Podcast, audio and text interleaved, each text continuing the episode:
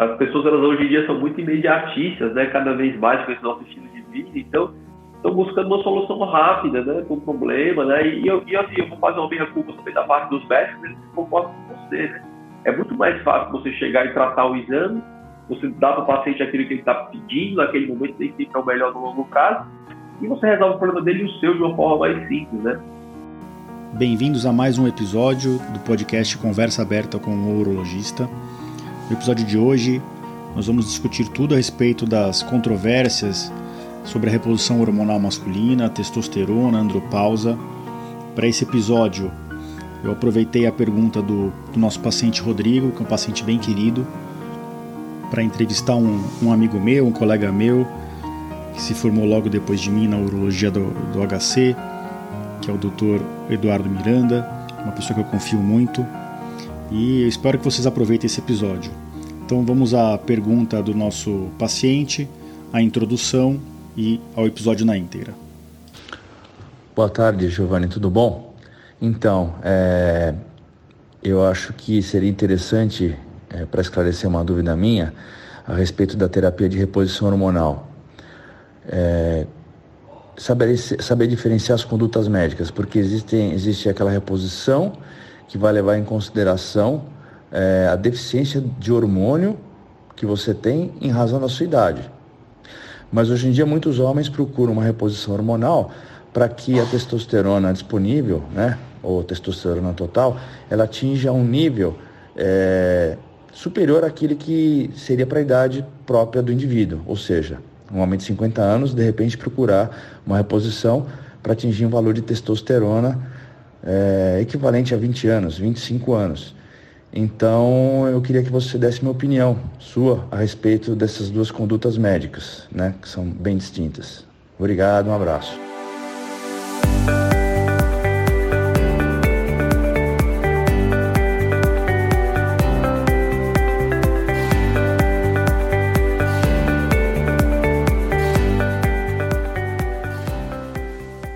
Bem-vindos ao podcast Conversa Aberta com o Urologista.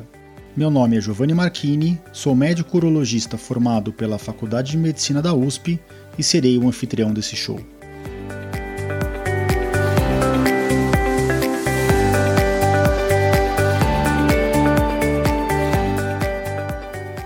Nesse podcast, queremos compartilhar conhecimento confiável e de qualidade sobre saúde com um formato único e inovador e sempre com o foco no paciente, nós vamos esclarecer as suas dúvidas, trazendo todos os ângulos das situações vivenciadas no dia a dia da urologia.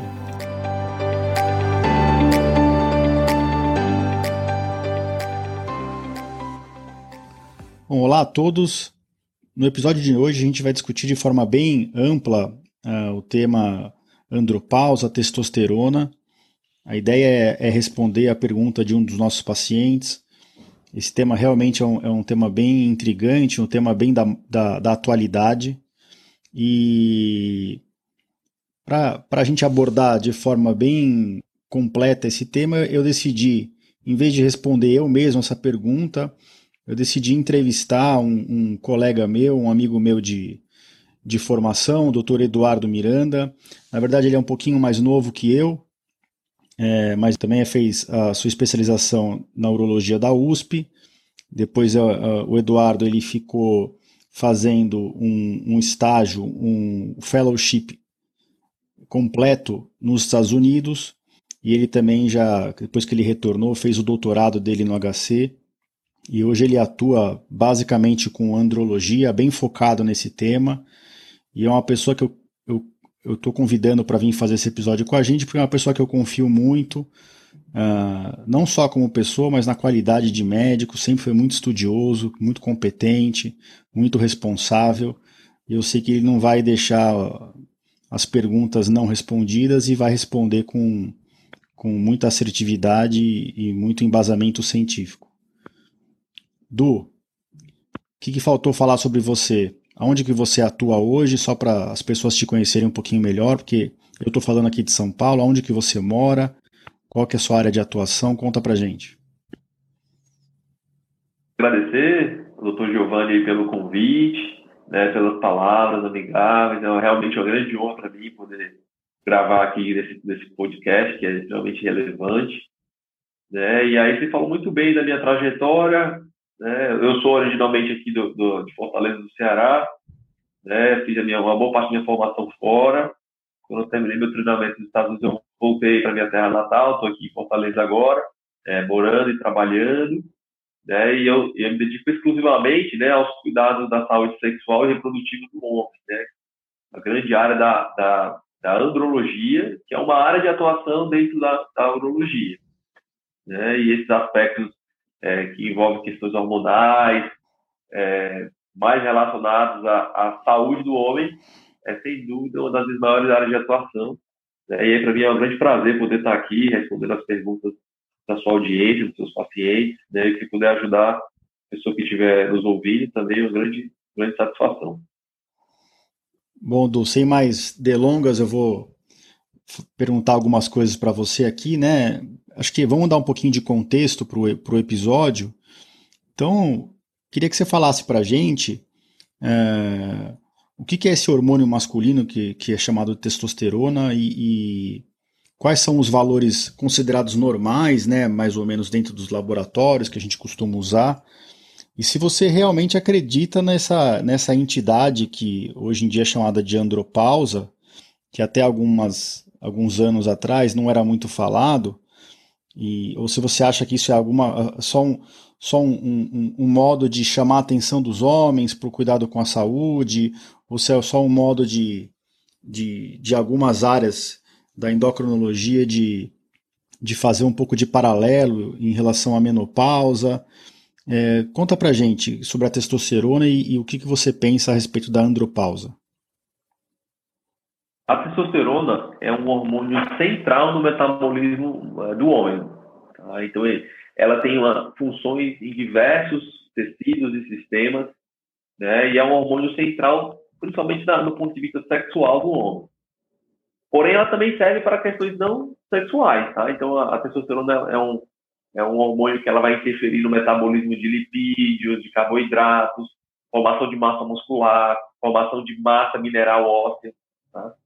Do ponto de vista sexual, você precisa da testosterona para desenvolver o desejo sexual, né, em doses mais baixas, para poder ser capaz de ter uma, uma ereção, para ser capaz de produzir sêmen, de, de ter um orgasmo. Né? Então, ela, ela funciona em uma, uma de, de, sistemas dentro, dentro do homem. E assim, realmente essa, essa questão da andropausa que você falou, ela é, eu acredito que esse não é um termo mais correto, tá? mas ele é um termo que ele é reconhecido, ele é, é muitas vezes identificado é, é, pela população geral, então já ficou consagrado, né? Porém, ele não é o termo correto porque assim, a menopausa é um fenômeno fisiológico que acontece em todas as mulheres, ou seja, faz parte da vida a mulher faz parte né, do processo natural de envelhecimento que a mulher chega em um momento que ela para de produzir óvulos, cai os hormônios não ovula mais, tá? chamado menopausa.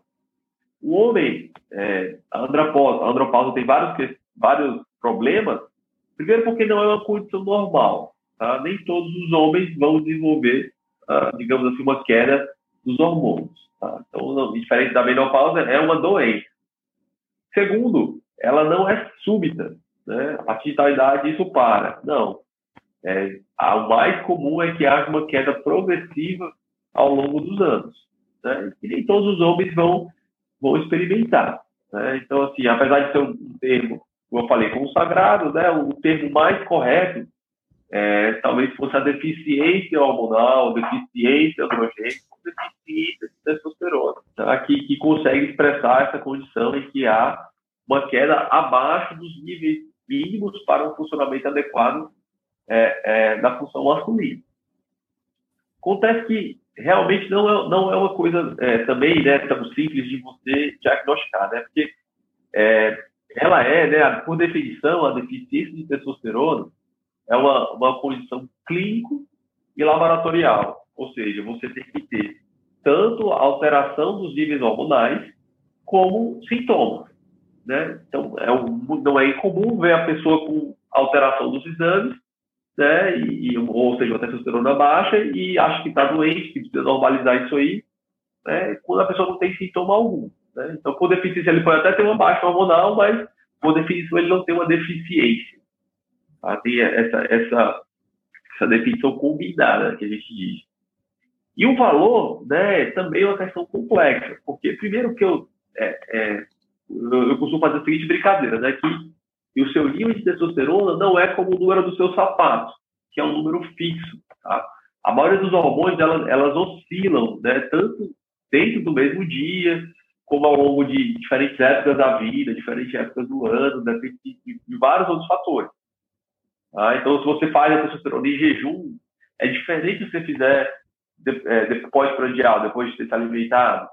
Tá? Se você faz de manhã, diferente se você faz um pouco à tarde. Se você faz depois de uma grande atividade física, é diferente se você faz você é sedentário, né? ou se está em repouso por muito tempo. Então, existem uma, várias é, pequenos detalhes que alteram momentaneamente né, a sua testosterona. Uso de alguns medicamentos, consumo de algum tipo de, de alguns alimentos. Então, isso, isso é, é, é, complexo. E segundo, que os testes que avaliam ele no seu sangue, eles são altamente variáveis e muito imprecisos. Tá? Teoricamente, se você quer saber quanto é o mais próximo da testosterona real, tem que fazer um teste ele é bem específico, né? ele é chamado de um teste de cromatografia líquida por espectrometria de massa. Infelizmente, né, menos de 5% dos exames feitos no Brasil são com essa técnica, que essa técnica ela vai te dar uma variação da ordem de 7%.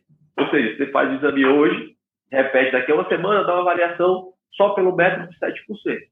Já a maioria dos exames que a gente faz, eles têm uma variabilidade, uma variabilidade de 25% ou mais.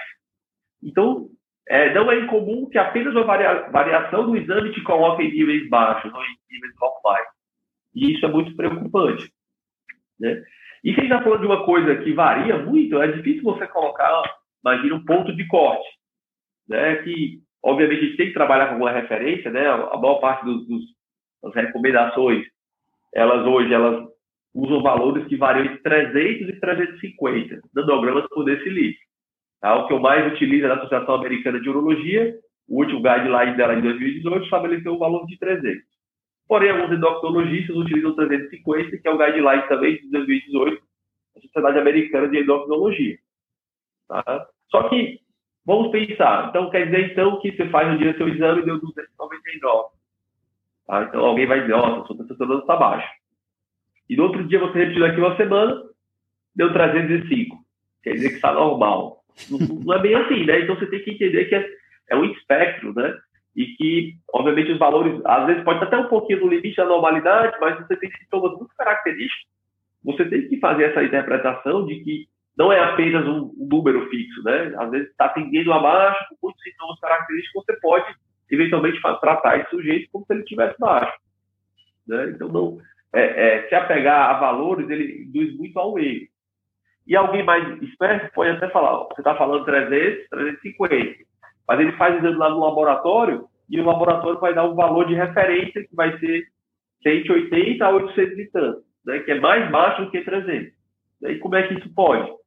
É porque esses testes que são feitos de quimiluminescência, que é o teste laboratorial que ele é feito, ele tem uma calibragem, né? Ele, ele, ele não é um, teste, digamos, real da testosterona, ele não está medindo ela é, diretamente. Então, eles fazem uma calibragem e para aqueles valores como normais, naquele exame que você está feito naquele específico laboratório, é que pode variar, né? É, é, é 180, um é 240, um é 280.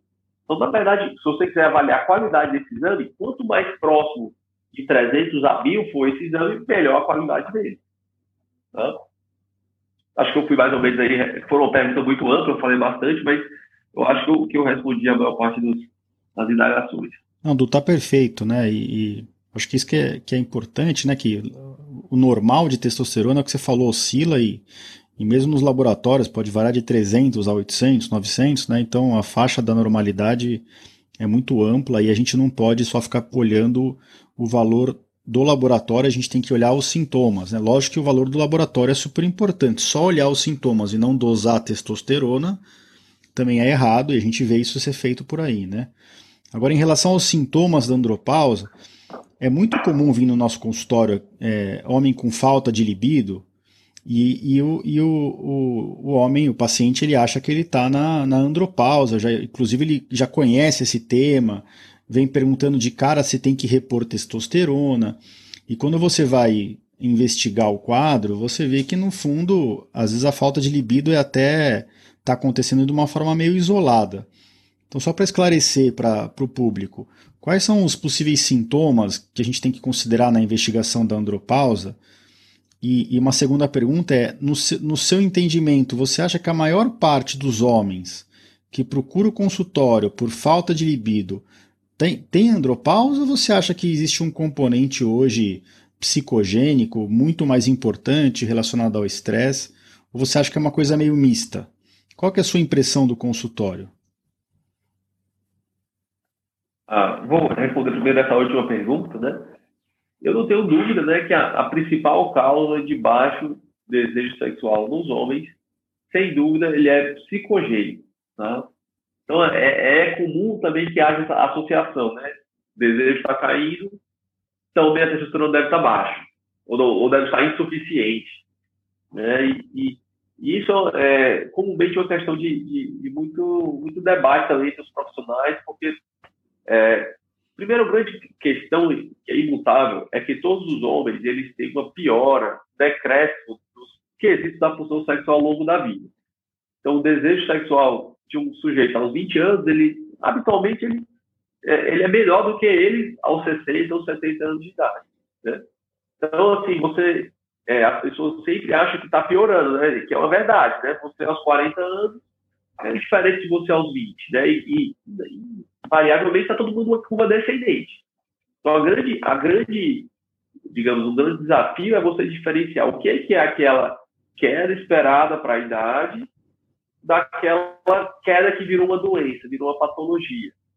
Né? E, e se você for avaliar friamente, né, a maior parte dos casos, ela nem chega a, a fechar critérios para uma, uma, queda de desejo real, assim, digamos, uma, uma que virou patológico. Muitas vezes é, é, o paciente que tem uma ideia errada de como que deveria ser o desejo sexual dele para aquela idade que ele está. Muitas vezes ele, ele se compara aos 20 anos, que é uma coisa muito problemática, porque a gente não consegue permanecer com 20 anos na vida toda. Muitas vezes ele se compara com os amigos dele, que muitas vezes não estão falando a verdade, e, e aí ele acaba se colocando no, uma, uma, aspiração é um pouco fora da realidade, né? Você aceitar que não vai ser igual a vida toda, né? faz parte da vida, né? Então é, é, e aí quando você se aprofunda nessas, nessas queixas e, e obviamente eu, está indicado sim você dosar testosterona nesse paciente, Tá? Então, é, é, você vai ver que a maioria dos pacientes com baixo desejo sexual são os casos mais comuns é, é, de busca ao consultório de urologista na, na atualidade, é, para quem se dedica a medicina sexual como eu. Então, você vai ver que a maioria deles tem a testosterona normal. E aí, alguém vai, vai levantar o questionamento, sim, mas a minha testosterona normal é de 300 a 1000, digamos. É, a minha testosterona está muito próximo do 300, Será que se ela não fosse 800, a minha, o meu desejo não melhoraria? Não seria, será que eu não seria capaz de recuperar minha, minha virilidade, minha juventude, não da testosterona? E, e, isso é, é o que a gente vê também que a resposta é provavelmente não. Né? A, a, se você vê, é, existe esse conceito né, de a testosterona baixa para a minha idade.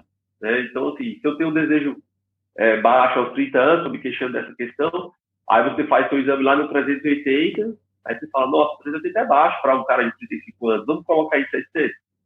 Quando você coloca em 600, a maioria dos pacientes eles não melhoram, tá? Na maioria dos tipos de tratamento. Se você fizer picos e fazer doses muito altas num curto período, até ele se sente melhor, tá? parte pelo efeito placebo, parte pelo efeito biológico da testosterona, mas isso depois ele tende a se adaptar. Né? Se a gente quiser aprofundar aqui até um pouco mais a questão é, é, científica da coisa, os questionamentos, se você olhar, por que, que alguns homens são 300 e são completamente normais e outros têm que ser 800 e são completamente normais? Isso aí para a questão do, do, receptor androgênico, né? Hoje em dia a gente é, é, existem vários estudos mostrando que existe polimorfismo, né? Existem cerca de 35 tipos de receptores. Então tem pessoas, né, que lembrando que a testosterona ela vai agir em um receptor, né? É, daquele efeito chave-fechadura, a testosterona é a chave e, a, e o receptor é a fechadura. Né? Então, quando a chave entra na fechadura, é que há o efeito metabólico da testosterona. Então, como eu falei que existem vários tipos de fechadura, tem pessoas que têm fechaduras que são extremamente sensíveis. Então, com valores baixos, até um pouquinho abaixo do normal, 280, 250, são completamente normais, são musculosos, são grandes atletas, né? E enquanto outras pessoas têm um receptor um pouco mais resistente, ele precisa estar 700, 800 para estar no seu funcionamento pleno. E, e, às vezes esses pacientes que têm a testosterona basal um pouco mais alta, eles são até mais sensíveis a ficarem deficientes, né? Porque o receptor ele precisa de muito. Então, se ele cair de 800 para 500, você vê que está normal e ele pode estar sintomático, né? Pode ter sintomas, pode estar deficiente, porque é, é, essa queda às vezes foi de maneira rápida, não houve adaptação do receptor, né? Então, para você, por isso que eu falo que o valor por si só às vezes é problemático, né? Você, você pode eventualmente encontrar pessoas no limite ali 350 até 415. Se ele for, se ele era 800 e um receptor muito é, é, que necessita de muita testosterona, ele pode estar sintomático e as pessoas às vezes descartam essa possibilidade por ser níveis normais. Mas veja, isso não é, a, não é a regra, isso é a exceção. Tá? Então, é, é um pouco mais complexo. E por outro lado, os sintomas da testosterona baixa, eles são extremamente inespecíficos. Tá? Eles, eles, têm, como eu falei, os sintomas sexuais, que abaixo do, do, do, da libido é o mais sensível, né? Então, se você tiver uma alteração baixa testosterona, às vezes a pessoa se desenvolve só com a queda da, da libido. Só que à medida que isso progride, de uma certa forma, ele vai aparecer também sintomas constitucionais. A pessoa tem é, perda é, da motivação, diminuição do nível de energia, né, começa a ganhar, engordar, começa a ganhar massa gorda, perder músculo, sintomas depressivos, sintomas cognitivos, começa a ficar esquecido, pode ficar com a irritabilidade. E aí outra questão importante, né? Fique atento para pessoas que têm queixas exclusivas de baixa libido. Né? Quando a testosterona está baixa, ela costuma baixar de uma forma normal. Então é como se a pessoa tenha vários tipos de sintomas, né? Começa a engordar, perda de força, muito comum a sonolência pós-prandial, uma, uma sonolência excessiva no meio da tarde. É, e, de uma maneira geral, quando fica, vai, vai baixando mais esse valor, aí vai progredindo para disfunção erétil e capacidade de ter orgasmo. Então, é, quando a pessoa tem um queixa muito particular de baixo desejo, tem que ficar atento, que não são questões, às vezes, como eu falei, do excesso de estresse que você comentou, do dia a dia, né, da correria, da, da vida que a gente tem hoje, né? Então, a pessoa trabalha de 6 da manhã às 10 da noite, então gastou toda, desgastou demais, ele quer chegar à noite e ter um, né, um tesão de cara de 20 anos, né? não é tão simples não. Né? Muitas vezes é essa a questão que tem que ser abordada, o estilo de vida, né? a saúde, a saúde mental, a higiene mental, tem que ter lazer no vício alimentar para poder melhorar a parte da libido. Né? É, Edu, acho que você abrangeu bem tudo que eu, que eu, que eu questionei, e acho que é importante eh, depois que foi mais, mais televisionada e feito mais uh, uh, divulgação dessa, dessa palavra andropausa, eu acho que eu acho que até por uma preocupação de ter o hormônio baixo, que seria até considerado uma coisa hormonal, uma coisa meio que física, acho que os homens começaram a procurar mais o consultório do urologista, o que é uma coisa boa. Mas às vezes eles vêm procurando mesmo uma reposição, e muitas vezes a gente atende paciente que já teve reposição instituída, e quando você vai ver, realmente, quando você pergunta se, sintoma a sintoma, sinal a sinal da, da andropausa, você vê que claramente era uma, era uma, tinha uma origem psicogênica, psicológica principal, e que a, a, pessoa acabou se apegando àquele valor de exame, que às vezes até ela checou sozinha, até antes de ir no médico, né, isso gera uma ansiedade no paciente. E muitos médicos, eu não sei porquê, mas em vez de eles disponibilizarem o tempo dele para conscientizar o paciente de que aquilo não é uma andropausa, que ele não precisa correr os riscos de uma os, os riscos que a gente vai comentar mais para frente, que são até meio controversos da uma possível reposição hormonal. Muitas vezes uma simples conversa com o paciente no consultório já, já faz a vida do paciente melhorar do ponto de vista sexual, porque ele mesmo consegue identificar que existe uma, uma origem psicogênica ou alguma coisa na vida dele que não está não está no eixo que está afetando a parte sexual dele, um alinhamento de expectativa, que nem você comentou. É lógico que a gente não deixa de dosar a testosterona, mas eu vejo muita gente tacando testosterona da torta e direito nos pacientes, sem nem discutir essas questões psicogênicas, sem nem discutir riscos e benefícios do hormônio. E, e, e, e por isso eu te chamei aqui, porque eu não queria dar uma visão marqueteira para os nossos ouvintes. Eu queria dar uma, uma, uma, uma, visão realista, uma visão médica, pura do que, do que as pessoas estão enfrentando hoje. Para ser bem sincero, eu, eu, eu reponho muito pouco a testosterona no meu consultório, porque simplesmente porque eu não faço diagnóstico com tanta frequência de andropausa quanto os pacientes vêm procurar. Ah, ainda mais que eu moro em São Paulo, não sei como é que é em Fortaleza, mas não deve ser muito diferente. Aqui a vida é muito corrida, estressante, as coisas vão, ainda mais nessa época de pandemia, tá todo mundo com a vida sexual alterada também. E, e a, a, tomar um hormônio, injetar um hormônio, nem sempre parece parece a, às vezes a solução mais rápida, mais fácil, mas às vezes é que, querer dar um passo maior que a perna e, e, e tratar a síndrome da forma errada, né? As pessoas elas hoje em dia são muito imediatistas, né? Cada vez mais com esse nosso estilo de vida, então estão buscando uma solução rápida, né, para o problema, né, e, eu, e assim, eu vou fazer uma meia culpa também da parte dos médicos, eles concordam com você, né, é muito mais fácil você chegar e tratar o exame, você dá para o paciente aquilo que ele está pedindo naquele momento, nem sempre é o melhor no longo prazo, e você resolve o problema dele e o seu de uma forma mais simples, né, quando que, na verdade, é, é, é o estilo de vida da pessoa que às vezes está errado, né, a pessoa sendo ser baixa, ou, ou está abaixo daquele exame ali, é um sinal que às vezes a pessoa pode é, é, um, é um marcador de saúde a testosterona, eu costumo dizer. Então, pacientes jovens com a testosterona alta, baixa, geralmente é, é, um sinal de má saúde. Então, às vezes, você vai poder gastar o tempo naquele paciente é, fazer uma reeducação alimentar, fazer atividade física, perder peso. Isso aí, eventualmente, consegue normalizar a testosterona também, sem ter que repor o hormônio, né? Perfeito. E só para esclarecer também, quando, quando chega um paciente que você está realmente suspeitando de uma uma síndrome de queda de testosterona, além da testosterona total que você pede para dosar no sangue, que outros parâmetros que você pede para dosar tanto no sangue? Você pede algum tipo de exame de imagem? É, existe uma grande discussão qual que é a testosterona que a gente tem que realmente olhar na hora de interpretar se é a total, se é a livre. É, você pede geralmente exames do eixo hormonal completo, FSH, IH, SHBG, prolactina. Como é que você faz essa triagem inicial, só para constar para os pacientes, porque às vezes, às vezes eu, eu pego o paciente que, que já está inclusive no tratamento e essa abordagem inicial não foi feita de forma completa. É, você tem razão, tá? É importante você pedir outros é, exames do eixo hormonal, tá? Obviamente que você pode fazer isso de forma seriada, vai fazendo de acordo com, com os resultados dos exames, mas às vezes de forma prática, né? Fazer com que o paciente vá duas ou três vezes colher exame, é comum que as pessoas peçam a combinação de exames logo de cara. Né? Então, lembrando, como eu falei, é, dada essa grande variabilidade da testosterona, para o diagnóstico seja firmado, é necessário que seja pelo menos duas pesquisas de testosterona abaixo do, do, do padrão de referência que você está adotando. Né? E às vezes a, a, paciente já, o clínico dele pediu, ou ele mesmo fez, às vezes ele faz só a testosterona total. E aí, quando você vai confirmar, é interessante você pedir alguns outros é, hormônios, né? No caso, o LH seria, é, digamos, ele, ele é um hormônio da hipófise que estimula o tecido a produzir a testosterona, então é importante você pedi-lo também para ver se, se, é, é, se, há uma, a, se a queda da testosterona não é consequência de uma doença da hipófise, uma hipoprodução desse hormônio. Tá? O FSH ele pode ser pedido também, mas se você tiver, justamente se estiver no cenário da infertilidade, onde alguém tem um desejo reprodutivo, é importante você monitorar.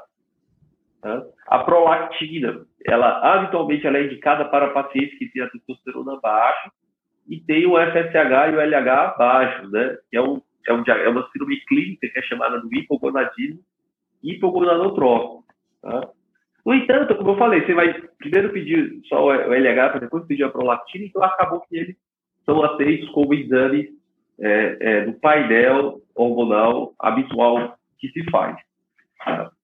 Entre qual testosterona pedir, né, a gente sabe que a testosterona livre é a testosterona que é biologicamente ativa, tá? que ela corresponde só a torno de 2% da testosterona é, total circulante. Tá? Só que aí, né, então, idealmente seria, é, é, seria sugerível, é, é recomendável que a gente dosasse a testosterona livre para realmente avaliar se ela está normal ou não. Tá? Os outros 98% estão ligados à proteína do sangue, né? tanto a albumina como a SHBG, que é a globulina ligadora, ligadora dos, dos hormônios esteroides. Tá?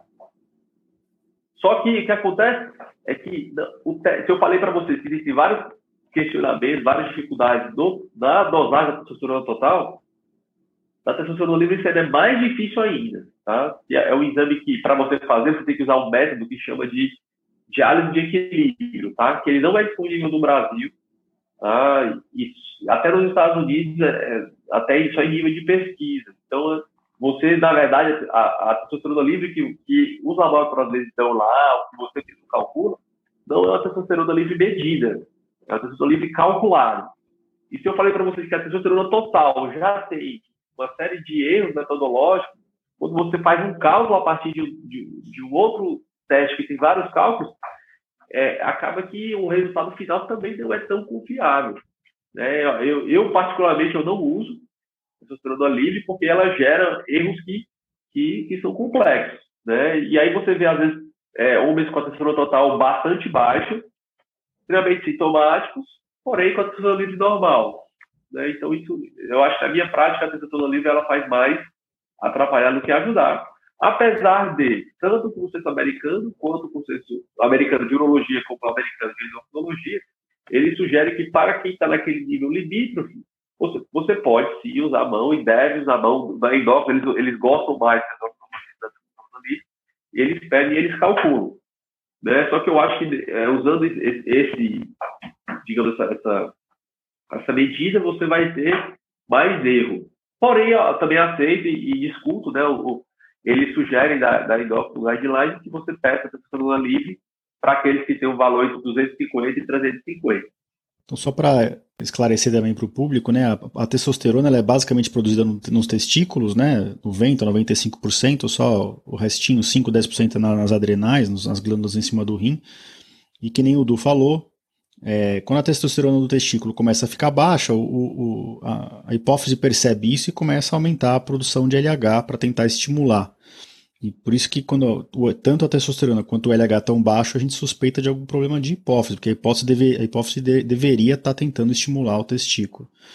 Então, é, isso também é, é, é, mais raro ainda do que encontrar só a testosterona baixa, mas é importante para todo mundo entender que não adianta sair pedindo dosagem de testosterona torto direito sem ter alguém que interprete os exames. Você vê que a gente está ouvindo a opinião de um super especialista e a gente vê os meandros, né? A testosterona livre, que é calculada, ela não é medida diretamente nos testes no Brasil, é, é, é bem complexa de ser, de ser interpretada e se não tiver uma pessoa de qualidade interpretando o exame, pode, pode acontecer erros de interpretação e, e, e com, e dessa forma erros de conduta, de tratamento, né?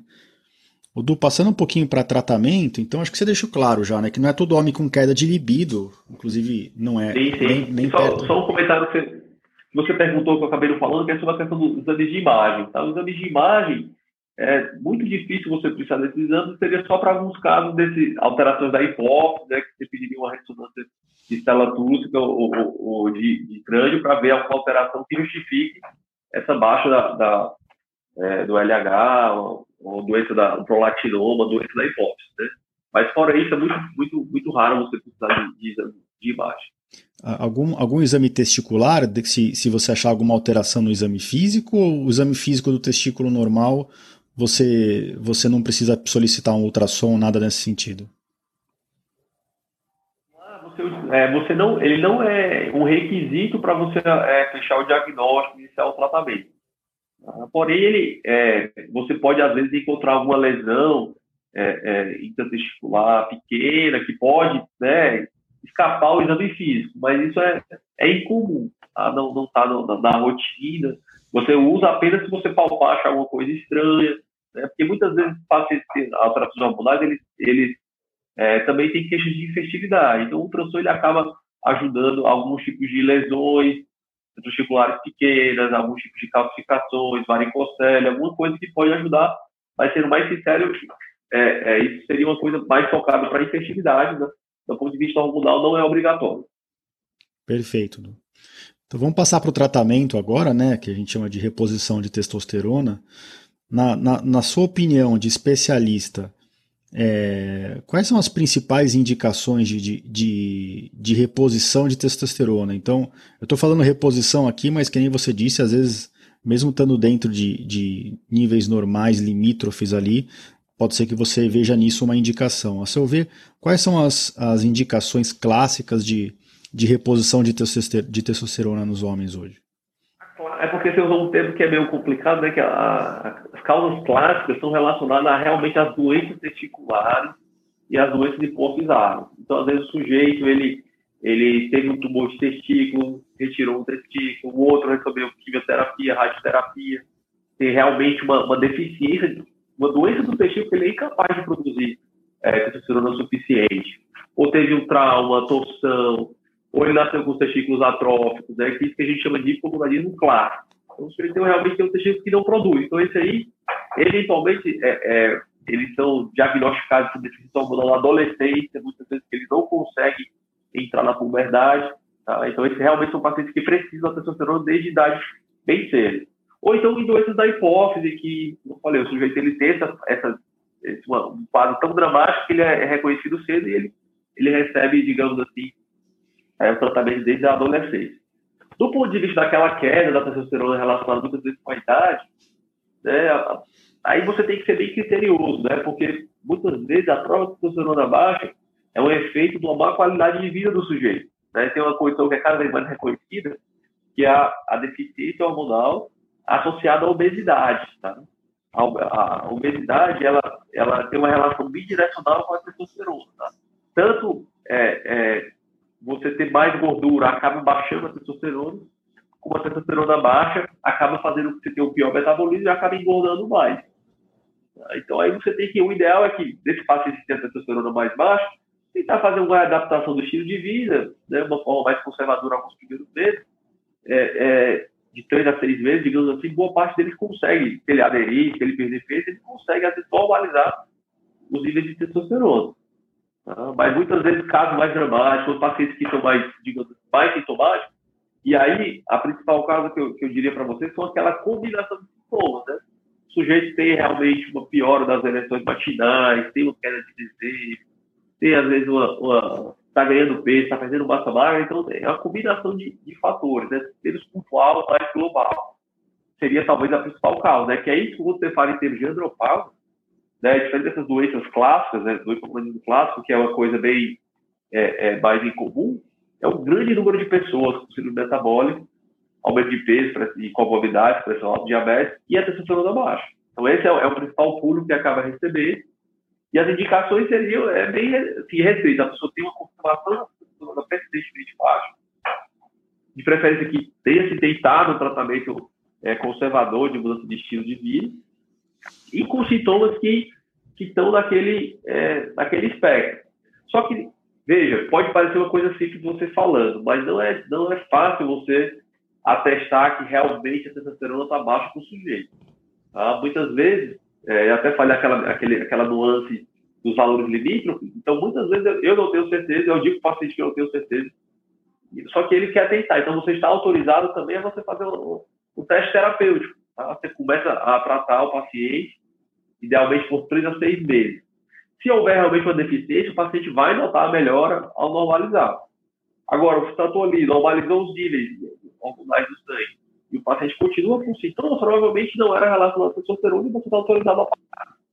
Ah, lembrando que, uma vez que o cara está deficiente, o tratamento costuma ser de longo prazo. Ele começa a tomar, né, quando ele começa a tomar testosterona, o organismo dele vai cessar, vai diminuir a produção normal dele. Então, se você tomar testosterona, quando você parar de tomar, às vezes a sua situação vai ficar pior do que estava prévio em termos de condição. Ô Dui, passando, passando agora para né, essa parte do tratamento, né? Então, às vezes, que nem você falou, está bem claro que é que é uma síndrome que provavelmente está associada mesmo com a queda do hormônio, mas às vezes fica naquela situação limítrofe em que você vai fazer um teste terapêutico, tudo com consentimento, com com esclarecimento do paciente. Mas aí a gente cai naquela situação de expor os riscos, né? Todo, todo, toda medicação tem os seus riscos, existem mitos dessa reposição e existem riscos. Eu, na minha cabeça, dois já vem, já vem claramente aqui, né? Existe um mito de que a reposição de testosterona pode aumentar a incidência ou a gravidade de um câncer de próstata.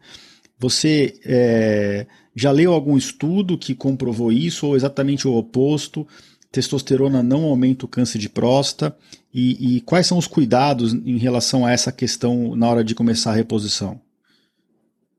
Em relação ao câncer de próstata, é porque existe um, um aforisma né, da, da medicina, né, de, de, que essa, dessa ideia de que você dá é, é, testosterona para o câncer de próstata é como jogar lenha na fogueira, né, que vai só aumentar o processo.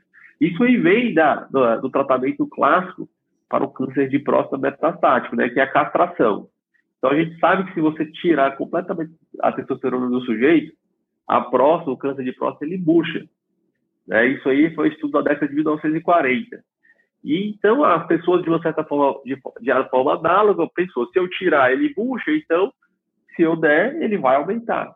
Né? Só que isso nunca foi comprovado com nenhum tipo de estudo, né? E mais, para ser mais específico, só nos anos 2000 que começaram a questionar é, essa, digamos assim, essa, essa lógica da medicina. E o que tem que se mostrar nas últimas duas décadas é que isso não é verdade. Né? Até atualmente, a, a, a teoria mais aceita é a teoria que a gente chama de teoria da saturação.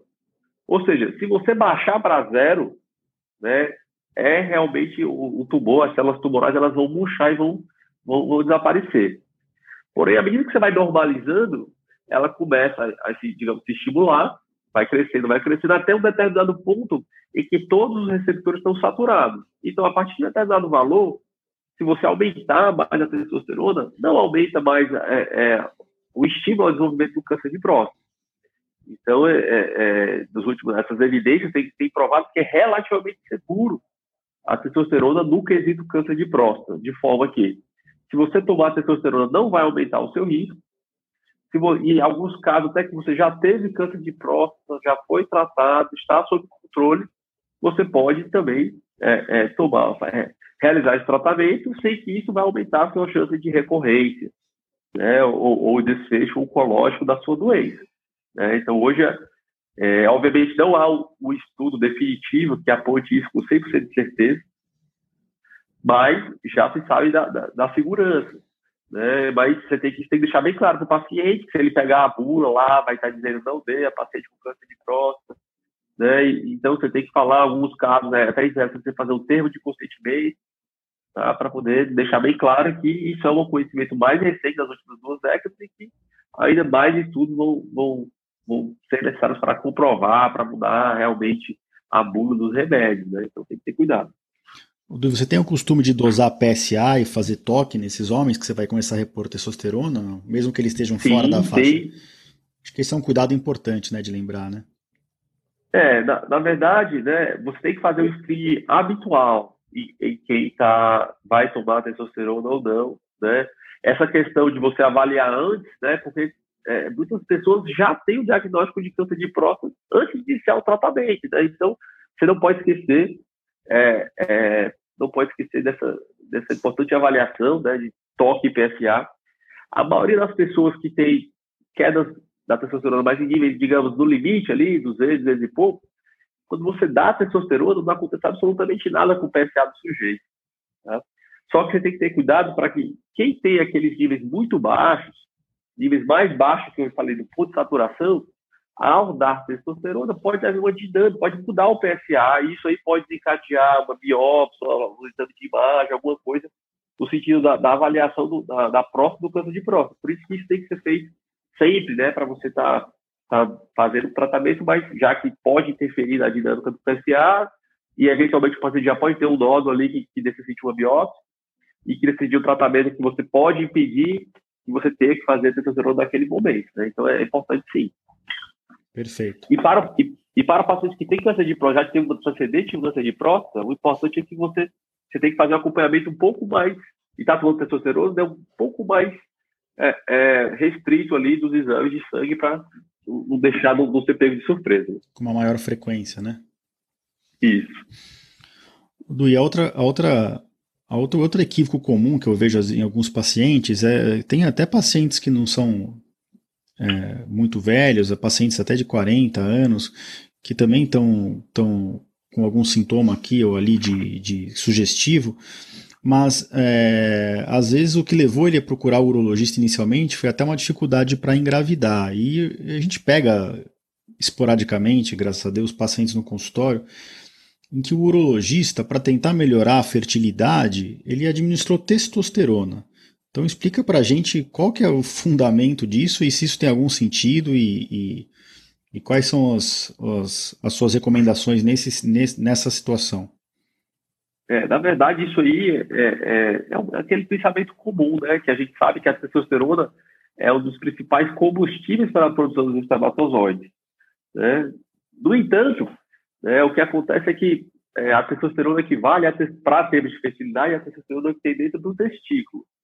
Tá? E que ela é muitas vezes maior do que a, a, a testosterona que está circulando no nosso sangue, de sangue. Quando você dá testosterona para o sujeito, né, ela vai aumentar a testosterona circulante de uma forma importante, e aí o nosso organismo, de, a, a, central de regulação da, da hipófise vai entender que tem hormônio demais e vai diminuir a produção, né, através dos hormônios GLH e FSH. Então, apesar de ter a testosterona circulante normal, né, a ausência desses hormônios faz que a testosterona dentro do testículo fique muito, muito baixa. Né, e, vai, e pode levar, inclusive, à atrofia do testículo e infertilidade de forma permanente. Então, isso, infelizmente, é uma realidade, é, é, um conceito antigo, muitas pessoas ainda têm esse, esse conceito, né? Tem até um, um feito uma, uma, uma, survey, né? uma pesquisa entre os membros americanos da, da, da UA, né? foi acho que 2006 ou 2007, não me lembro, mas é, foi, foi mostrado que 25% dos, dos médicos urologistas americanos prescreviam testosterona para melhora da fertilidade. É exatamente o contrário, né? Se você der testosterona para o sujeito, é, equivale a fazer um, anticoncepcional hormonal para o homem. A produção ela, ela baixa e, se não, até zerar. Muitos casos chegam a zerar. Se você fizer dose mais alta por um determinado tempo. Então, é, é exatamente o contrário. Se o paciente tem infertilidade tem testosterona baixa, você pode fazer tudo de testosterona. Né? Existe outros tratamentos que você pode fazer para melhorar a testosterona circulante, melhorar a testosterona dentro do testículo para manter a fertilidade. E isso é uma coisa importante. Você falou aí, homens com 40 anos, tá? Mas hoje em dia a gente vive numa sociedade muito dinâmica, né? E todo paciente que é candidato a receber testosterona tem que ser avisado que o uso dela causa infertilidade ou temporária ou permanente. É, às vezes é um sujeito de 60 anos, vai estar no segundo casamento com a esposa de 36. Então tem que, ter, tem que sempre ser informado e há esse risco, né? E caso seja uma necessidade, ele tem que tomar algumas precauções ou, e eventualmente reconsiderar a necessidade de tratar naquele momento. Perfeito, Duas. Essa mensagem que eu queria passar e que isso é um equívoco que a gente vê na prática clínica e que a gente fica até triste às vezes, porque nem sempre é, é reversível o efeito, né? A maioria das vezes é, mas. E, e, e, muito comum também aqui nos endocrinologistas, às vezes você vai ver um paciente de 50, 60 anos, você esquece que ele pode estar querendo ter filho, né? Então, quem, quem é, é, prescreve, todos os pacientes que vão tomar, eles têm que conversar com o seu médico, né? Que eles estão tão focados no, no efeito benéfico que esquece do efeito colateral. Isso tem que ser é, é bem, bem conversado com, com os pacientes. Né? Eu acho que existe uma dupla culpa aí, que nem a gente já comentou, né? Existe a culpa do paciente que vem exigindo uma prescrição às vezes, e às vezes ele colocou na cabeça aquilo é a solução para ele. Mas acho que a principal culpa é dos médicos, é nossa mesmo. Acho que a gente tem que esclarecer para o paciente os possíveis efeitos colaterais, tem que ver se aquilo realmente é um tratamento bom para ele. A gente não pode ter preguiça de querer sair dando prescrição de remédio em vez de conversar a fundo o que realmente tem que ser conversado. E, e, do isso, isso me, me traz para o assunto acho que mais polêmico que a gente vai comentar hoje, que toda vez que a gente vai estudar, vai ler o tema, a gente fica na dúvida se, se existe uma resposta definitiva na literatura ou não. E o principal, o principal, a principal discussão que eu tenho com meus pacientes aqui no consultório antes de administrar testosterona é, é em relação a estilo de vida e em relação a risco cardiovascular. A gente tem alguns estudos que sugerem que a administração de testosterona aumenta o risco cardiovascular, tem outros estudos que, que mostram exatamente o oposto. E eu queria, até estou curioso para saber a sua resposta aqui. O, qual que é a sua opinião, depois de, de, de ler a fundo esses estudos, e, e, como que você conduz essa discussão no consultório, que eu acho que de uma, de uma consulta de reposição de hormônio aqui, 70% do tempo da consulta eu fico nisso e eu vejo que, que muitos médicos nem, nem tocam nesse assunto. Eu, eu vejo pacientes que estão repondo testosterona e que nenhum efeito colateral, nenhum efeito adverso foi discutido com eles. Não sei se porque a consulta tinha que ser mais rápida ou se o médico com medo de, ao expor os riscos, o paciente acabar se desanimando. Eu não consigo entender por que, que como é que a gente pode não discutir com o paciente um, um possível efeito é, adverso, às vezes até grave, de uma medicação. Qual é a sua opinião sobre isso? Sim, sim. Então, isso realmente, dentro dos possíveis efeitos colaterais, é aquele que tem realmente a maior dúvida na literatura e que a gente não tem uma, uma resposta definitiva, né? Não dá para você simplesmente dizer para o paciente que é seguro ou não é seguro, né? Infelizmente, você tem que conversar e educá-lo e explicar o porquê da dúvida para que juntos possam ter tomado uma decisão compartilhada.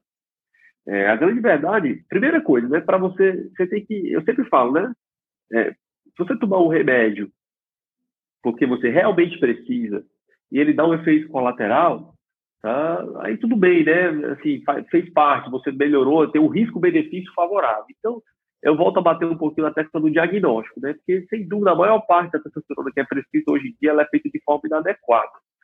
Né? Então, antes de você até discutir sobre isso aí, tem que ter uma atenção realmente se o paciente fecha o critério, se ele merece realmente receber a, a, o tratamento hormonal, se era melhor, às vezes, deve ser uma questão puramente, o paciente tem, é obeso, ou enfim, outra, às vezes a, melhor caminho para o paciente era fazer uma cirurgia bariátrica, né?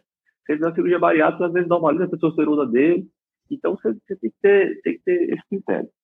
Mas, mas voltando à, questão propriamente dita, né, o que a gente sabe é que a testosterona é um marcador de saúde cardiovascular. Se você pegar pacientes idosos saudáveis e pacientes idosos com cardiopatia ou com doença cardiovascular, você vai ver que os pacientes com doença cardiovascular têm a testosterona habitualmente mais baixa. Né? Então, é, é, veja, a pessoa ter testosterona baixa é, é pior, ela, ela vive menos. Né? Isso já, é, isso já é bem estabelecido. O que a gente não consegue dizer é se você pegar esse sujeito que já está doente, já tem a testosterona baixa, e você normalizar, se isso aí vai, em que risco ele vai se colocar? Vai ter um risco maior do que, é, digamos, as pessoas saudáveis, vai ter um risco maior, mas porque ele já tinha uma condição antes, né? ele já está no grupo de risco por ter uma síndrome metabólica, por ter uma doença cardíaca, né? ou se vai ter melhor e igual se aproximar da população normal. Então, isso aí a gente é, é, falta a, a, a, evidência, né? Porque os estudos, eles, a maioria dos estudos que avaliou essa mortalidade, eles não foram feitos para avaliar a mortalidade, né? Eles foram feitos para avaliar outros desfechos, e era um grupo pequeno de pacientes, e os pacientes tiveram eventos cardiovasculares, porque essa população, como eu falei, são pessoas doentes, elas têm os eventos cardiovasculares, e os estudos foram interrompidos, alguns né, e, e trouxe é, conclusões negativas. Né? Já outros estudos que mostraram aumento do risco cardiovascular, avaliaram formação de placas ateromatosas, né, mostraram várias situações que não necessariamente vão se traduzir numa morte no evento cardiovascular grave, né? Por evento cardiovascular, veja, infarto, AVC e morte súbita. Né? Então, na verdade, é, é, não, não, é tão fácil falar isso. Agora, o que eu, o que eu sempre falo, né, como é que eu lido com isso? Eu falo que o paciente tem que mudar a vida dele, né? Obviamente, se, não, se, se for esses casos mais relacionados ao metabolismo, não a doença propriamente dita. Né? Então, ele, ele está, por estar ter uma certa idade, ter a testosterona baixa, ele já está no grupo de risco, ele tem que melhorar a vida dele. Né? E aí você pode, eventualmente, com a medida de estilo de vida, ver se isso aí melhora. Né? E se você der a testosterona dele e responder, tá? isso aí é, é, é sem dúvida um sinal de que eu acredito né, que o benefício, mesmo que tenha o risco depois prove que houve o, risco, mas a chance metabólica dele, né, o, o, benefício metabólico dele é maior do que o risco eventual que ele, de, de ele ter é, algum evento. Né? E outra coisa muito importante é que parte desses eventos são relacionados né, a níveis suprafisiológicos da testosterona. Né? Então, é, é até uma, e a está fazendo um tratamento que está sendo mal monitorado, o sujeito começa a desenvolver uma, uma, uma policitemia, que é uma das coisas que aumenta o risco cardiovascular por aumentar, é, é, digamos, a, viscosidade sanguínea. Então, às vezes, é uma maneira de você. É, é, acredita que se você fizer um tratamento bem feito da testosterona e, e fazendo um bom controle do, do hematócrito, das complicações, né, mantendo níveis normais, não níveis muito altos, né, mantendo o que a gente chama do eugonadismo, mantendo a testosterona nos níveis normais, a chance, eu acredito que no futuro pode ser provado que, que a chance maior é que isso não vai aumentar o, risco, se for dentro do contexto de melhora de qualidade de vida como um todo. Né? Mas eu, eu, reconheço que, que isso é polêmico e, e realmente uma resposta definitiva não há. É, acho que é importante ficar a mensagem que isso tem que ser discutido com o paciente, né? Pacientes que têm mais risco têm que, têm que ser mais bem aconselhados ainda do que pacientes mais jovens com menos risco, mas acho que é importante discutir isso com todos os homens que vão fazer a reposição com a gente, né? E do, é, uma vez indicada na, no seu, na sua avaliação a reposição de testosterona, você já falou um pouquinho agora, mas eu queria. A gente não precisa ficar falando nome comercial aqui, mas de que forma que você faz a reposição, qual que é a forma segura, qual que é a forma indicada é, da, da, testosterona, você usa a testosterona em si mesmo, você usa alguma outra medicação, existem várias formas de aplicação, gel, spray, injeção, é, é. Acho que oral todo mundo sabe que não pode, mas e, e, e, como que você monitora e de quanto em quanto tempo? Então, depois que você começa a reposição, você falou que é importante dosar a testosterona e o hematócrito, né, hemograma. A cada quanto tempo você faz uma dosagem hormonal? É, então, assim, a, a forma de, de, tratar, isso aí também é uma coisa muito particular de, de preferência do médico e do paciente. Né? Todas as formas uma vez bem do dose certa e com monitoramento adequado, são igualmente eficazes. É, assim, é, é, entre as opções disponíveis, né, infelizmente as, as, formulações orais elas não são recomendadas porque elas têm uma vida, meia vida muito curta, elas não fazem nível sério, que ela aumenta o risco de, de problemas no fígado. Então, ah, no momento, elas não são é, recomendadas, apesar de haver alguns estudos tentando é, é, ressurgir né, o, o, o de, de testosterona, né, que é, que é igual a testosterona de longação que ela é injetável, né, mas isso não, é uma coisa é, atual. Eu prefiro dar início com as formulações de curto pra, de curtação, né, seja gel ou seja injeções de curtação. É muito mais cômodo no paciente você fazer, em algum momento, aquela dilongação, né? Que é talvez as doses mais, as indicações mais preferidas aqui, que você faz uma injeção a cada três meses. No entanto, você tem, é, é, primeiro, quando você está fazendo um teste terapêutico, você tem menos controle de ajuste de dose no começo. Né? Muitos pacientes fazem essa dose de três meses e não, atinge nível, né? e não melhora nos sintomas, você não sabe se não melhorou porque não, não atinge nível sérico, né, no normal de uma testosterona, ou porque não era uma deficiência propriamente dita. Tá? E existe até também alguns estudos que comparam a preferência do tipo de profissional, né? Os urologistas são um pouco mais aficionados pelo gel, já os endocrinologistas pelos injetáveis, né? Então isso isso varia muito. Né? Eu costumo começar ou com gel ou injeção de curtação, eu vejo a preferência do paciente. Uma vez que você começar o tratamento, depois de três semanas ao mês, eu faço uma, uma nova dosagem para avaliar se houve resposta bioquímica, né? Porque lembrando que a melhora dos sintomas ela não é imediata. Né? Tem gente que toma a primeira injeção e já diz que daquele dia já foi perfeito. Isso aí, é, é, isso aí provavelmente é um efeito placebo, tá, gente? Assim, ó, em relação ao desejo, é, até que é, é um sintomas que mais melhora, ele costuma melhorar em torno de três semanas ao, ao mês. Né? E se você fizer injetável de curtação ou o gel, depois de três semanas do mês, você, você consegue ver se atingiu o nível. Se atingiu o nível, é, a partir desse, tem que fazer periódico, segundo os guidelines, né? Cada um escolhe a periodicidade. Eu, eu costumo fazer por três meses uma nova avaliação, e a partir daí eu mantenho semestral para todos os pacientes, aqui faço anual, mas eu acho que semestral é o, é o na minha concepção, é, o, é a periodicidade mais melhor, né? Um ano às vezes pode ficar muito, muito, muito longa, né? E aí, eventualmente, os pacientes, eu vi que ele melhorou, está fazendo nível sérico, mas ele está buscando depois mais comodidade, aí sim você pode pensar em fazer uma, uma injeção de, de, de longação, que você faz trimestral. Mas isso também é muito particular de cada profissional, né?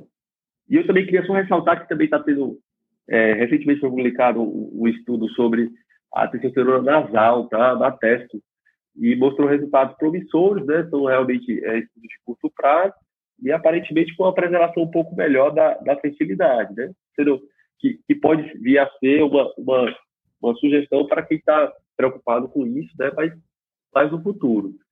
Se o sujeito hoje em dia ele está é, interessado em manter a fertilidade, né?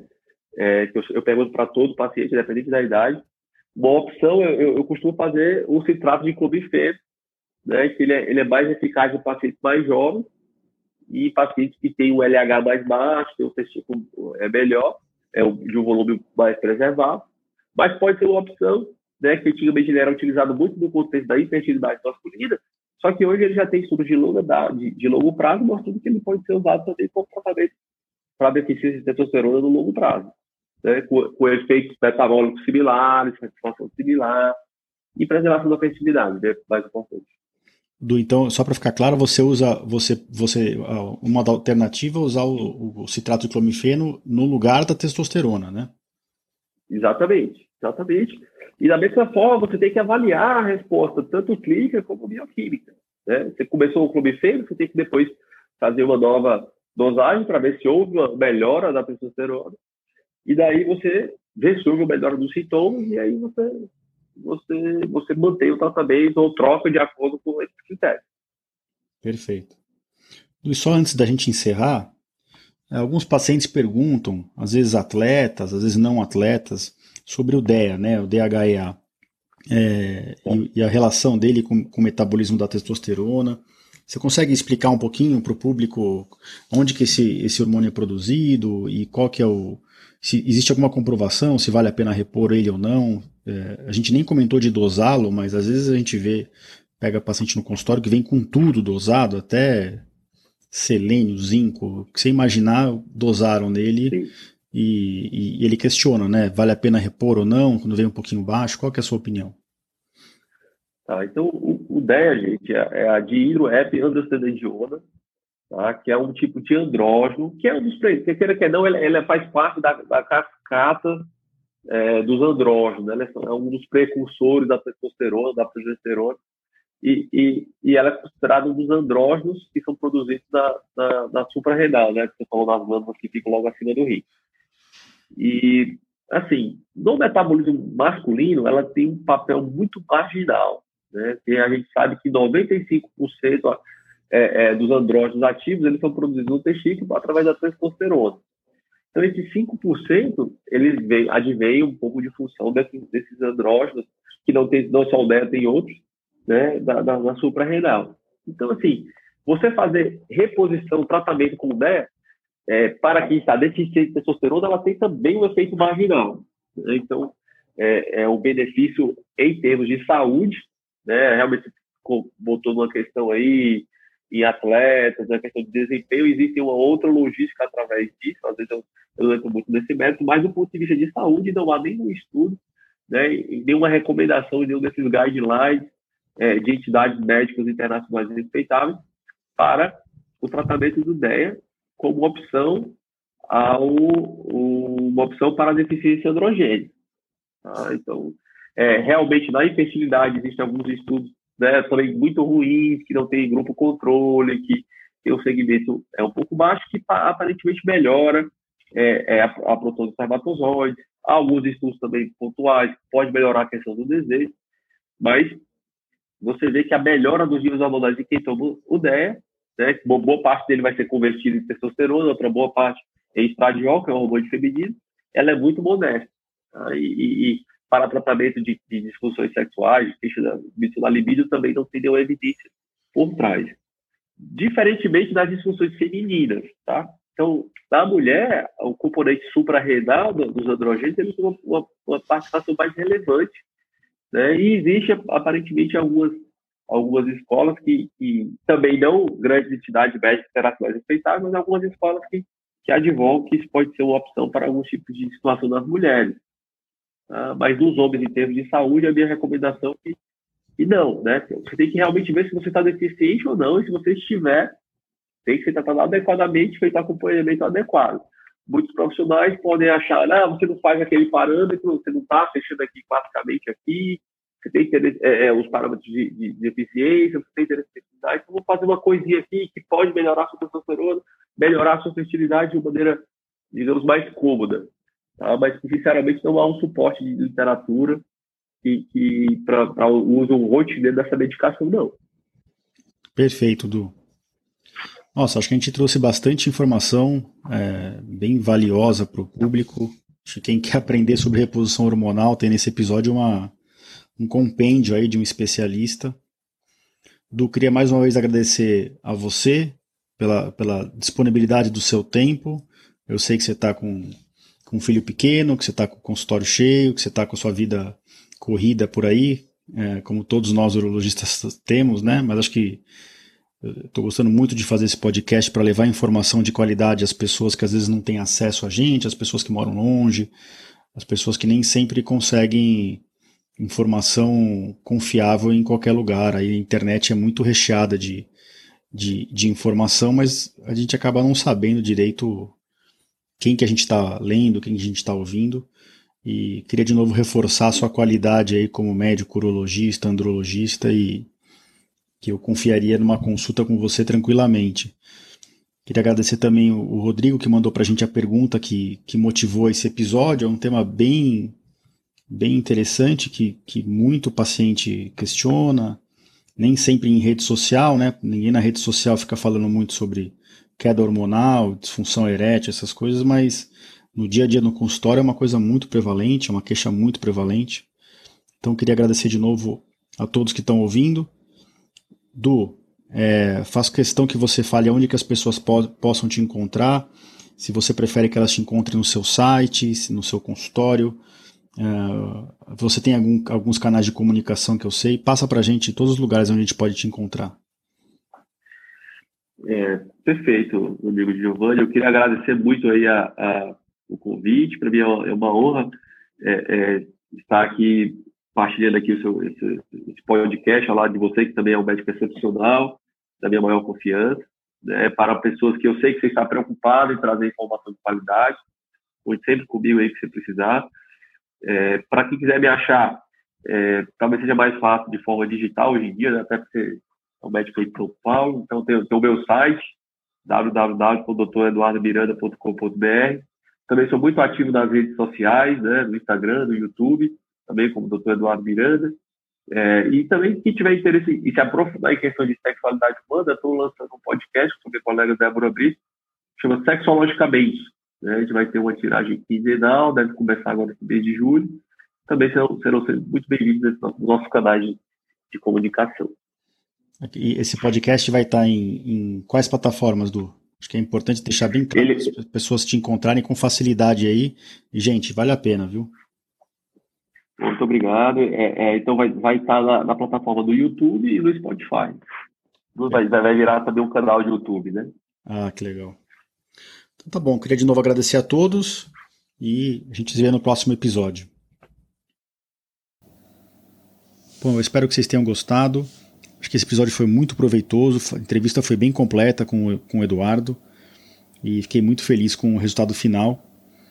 É, de novo, eu peço para vocês interagirem com a gente nas redes sociais, deixar seu comentário no podcast da Apple, no meu site www.ourologista.com.br podcast episódio 8. Você encontra todas as informações que foram discutidas aqui também eu sempre deixo no, no, nas páginas do, do, meu site os links das coisas que foram comentadas ao longo do episódio. Tem os links também para a gente interagir, para a gente conversar, bater papo e para vocês também encontrarem o Dr. Eduardo. Tá bom? Então a gente se vê por aqui no próximo episódio, episódio 9. Grande abraço a todos.